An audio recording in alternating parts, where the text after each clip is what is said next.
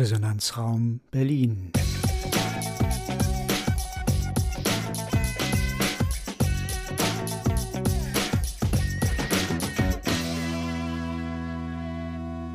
Ein Podcast des Gasthörerprogramms Bana der TU Berlin.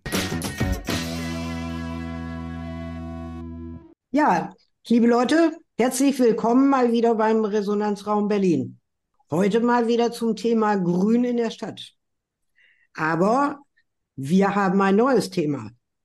Nicht die Friedhöfe, sondern den Berliner Mauerweg. Der Berliner Mauerweg ist gut 160 Kilometer lang und führt rund um das alte West-Berlin. Was ist der Mauerweg? Der Mauerweg kennzeichnet den Verlauf der ehemaligen Grenzanlagen zu West-Berlin. Er ist also, wenn man so will, ein Symbol ein realer Weg, aber auch ein Symbol für die Teilung der Stadt bis 1989-90. Heute gibt es beschriebene Routen, viele Informationen unterwegs, aber die Pflege lässt manchmal und mancherorts, naja, zu wünschen übrig. Aber es gibt auch viel Reizvolles und viel Historisches zu finden, unter anderem geheimnisvolle Mauerstücke. Der Mauerweg ist ein Teil von Berlin. Spaziergänge und Radtouren sind beschrieben das Berlin-Magazin Tipp hat sogar ein Buch veröffentlicht, jetzt gerade im Jahre 2023. Alles in allem, der Mauerweg, ein lohnenswerter Gegenstand.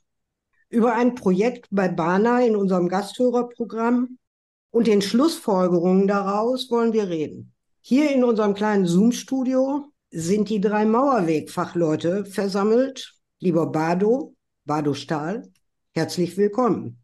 Liebe Carola, Carola Beckmeier, herzlich willkommen. Hi. Und liebe Doris, Doris Grund, herzlich willkommen. Übrigens, Doris, heute in einer Doppelrolle, denn wie schon den Grünen in der Stadt Menschen und Zuhörer und Zuhörerinnen bekannt ist, Doris ist natürlich auch Teil des Podcast-Teams. Und ich selbst, Marianne Wulff, als Teil des Podcast-Teams. Ja, fangen wir einfach an, liebe Doris. Wie kommt man auf den Mauerweg als Forschungsthema? Ja, das äh, kann ich kurz erläutern. Das Deutsche Architekturzentrum Berlin organisiert im Jahr 2019 eine Ausstellung mit dem Titel Letters to the Mire, in der 100 Architektinnen und Architekten aufgefordert waren, ihre Visionen und Erwartungen für die Stadt Berlin in einem Brief an den regierenden Bürgermeister zu formulieren. In einem Projekt der TU Berlin waren wir als Gruppe aufgefordert, diese Briefe auszuwerten.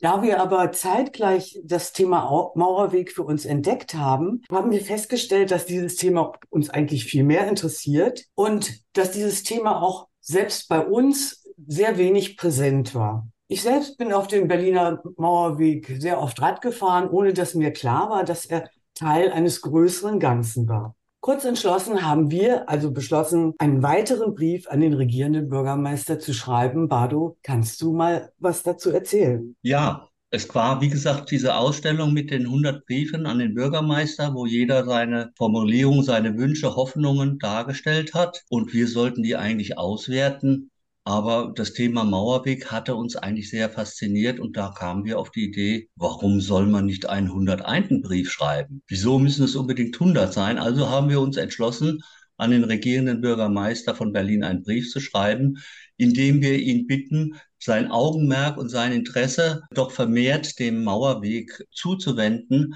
einfach deswegen, weil wir den Eindruck hatten, es geht einfach verloren. Das Interesse geht verloren, das Wissen um den Mauerweg geht verloren und außerdem der Zustand des Mauerweges ist auch nicht mehr so, wie er eigentlich geplant war. Also haben wir den Brief geschrieben und binnen Kürze auch eine Antwort bekommen, in dem uns der Bürgermeister ja eine Antwort gegeben hat, indem er uns an die Grün Berlin weiterverwiesen hat, um unser Anliegen dort vorzubringen. Das war die eine Sache. Gleichzeitig haben wir noch nach Mitstreitern gesucht, die diese Bedeutung des Mauerwegs einfach weiter hervorheben und haben dabei gefunden Michael Kramer, einen Europaabgeordneten, der ein Buch geschrieben hat, oder nein, eine, eine wie soll man das sagen, ein Reiseführer für Fahrradfahrer über den Berliner Radweg. Berliner Mauerradweg, so heißt es konkret. Und neben dem haben wir versucht, dann noch, noch die Denkmalpflege einzubinden, weil aus unserer Sicht der Mauerweg einfach ein ganz besonderer Ort ist, ganz besonders, weil er nicht ein einzelner Punkt ist, sondern wie vorhin erwähnt, 160 Kilometer lang. Ja, und entlang dieses Weges haben wir uns dann während dieser Seminarzeit auch einzelne Orte gesucht, die wir aus der Geschichte, aus, ja, einfach aus der Geschichte interessant fanden. Und vielleicht kann Carola davon mal erzählen, welchen Ort sie gefunden hat. Ja, Bardo, ähm, du hast es ja schon erwähnt. Also beim Bauerweg ging es uns ja darum, ähm, festzustellen, wie vorhandene Grenzwege erhalten werden können, wie sie renaturiert werden und so wie, wie Teile des Mauerwegs zu Erinnerungsstätten gemacht werden können. Ein interessantes Beispiel dafür ist das Alexanderhaus am Großkliniker See in Potsdam. Ursprünglich ein Ferienhaus für die jüdische Familie Alexander aus Berlin, war es über Jahrzehnte Zufluchtsort für fünf Familien, deren Schicksale das 20. Jahrhundert spiegeln. Die Mauer wurde direkt durch den Garten am Seeufer entlang gebaut. Das heißt, Freude an Garten und See wurde durch den Mauerbau zerstört. Das Haus gehörte zum DDR-Gebiet, während der Garten zum Grenzstreifen wurde.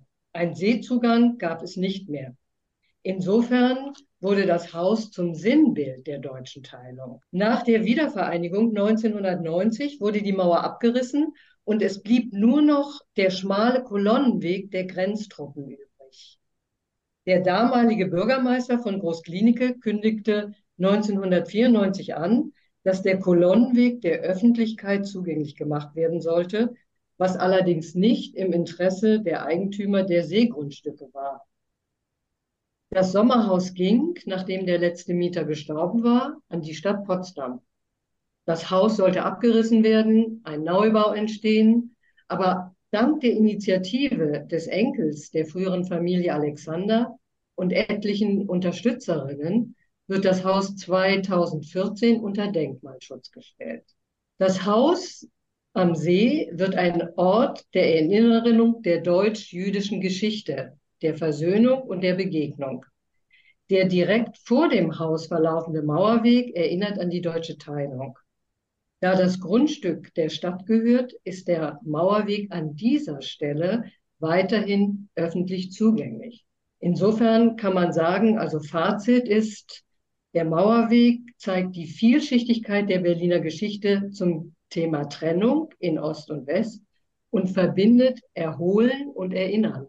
Das war ein wichtiger Ort für uns am Mauerweg. Gut. Ich habe mir rausgesucht den Spandauer Mauerweg, weil er sozusagen direkt vor meiner Haustür liegt und ich ihn regelmäßig nutze für Fahrradtouren. Über die Jahre musste ich jedoch feststellen, dass der Zustand sich permanent verschlechtert hat. Und zwar haben sich Baumwurzeln durch den Asphalt gearbeitet. Und da dieser Weg sehr hügelig ist, muss man extrem vorsichtig auf ihm fahren, um Unfälle zu vermeiden. Dieser Zustand gilt eigentlich für fast, ja, ich glaube, fast 80 Prozent so ungefähr des gesamten Mauerwegs. Es gibt einen Schadensplan von dem Architekten Stefan Wallmann.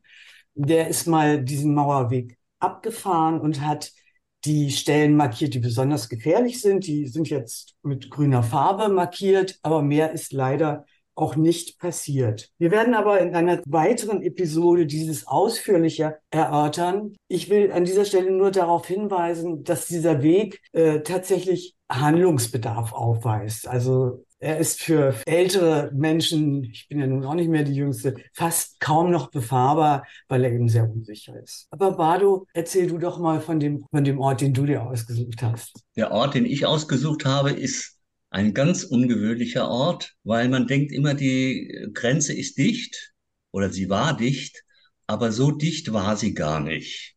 Denn ich komme aus Neukölln und im Süden von Neukölln liegt Großzieten und an der Grenze lag die Mülldeponie Großzieten. Und das Besondere war, dass in den Zeiten von, glaube ich, von 73 bis 77 vornehmlich der Westberliner Müll über die Grenze nach Ostberlin, also nach Großzieten, geschafft wurde. Die DDR hat damals Geld dafür bekommen Und so war es für beide eine Win-Win-Situation, weil man, die Westberliner waren ihren Müll los, die Ostberliner haben Geld bekommen.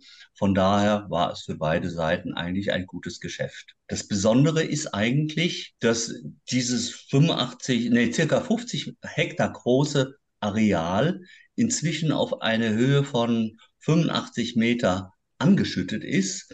Also eine Landmarke, die ganz weit zu sehen ist. Ich habe noch nicht drauf geachtet, aber ich glaube, wenn man in Schönefeld startet oder landet, kann man es durchaus sehen, wenn man darauf achtet. Und das Besondere ist auch, das ist eine Landmarke, die uns bestimmt über die nächsten Jahrhunderte erhalten bleibt. Also auch dann, wenn vielleicht von dem Mauerweg nichts mehr zu sehen ist, wird diese Deponie Großzieten immer noch an diesen Zustand erinnern, als es eine Mauer gab. Und das finde ich eigentlich irgendwie was ganz Faszinierendes.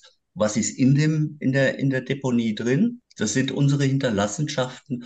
Das, was vom Tage übrig bleibt, ist dort verborgen und versiegelt für irgendwelche Archäologen, die vielleicht in 500 Jahren danach graben. Ja, das ist eigentlich das, was mich so äh, fasziniert und was, weil es einfach ein riesen, riesen Areal ist, was äh, die Landschaft bestimmt.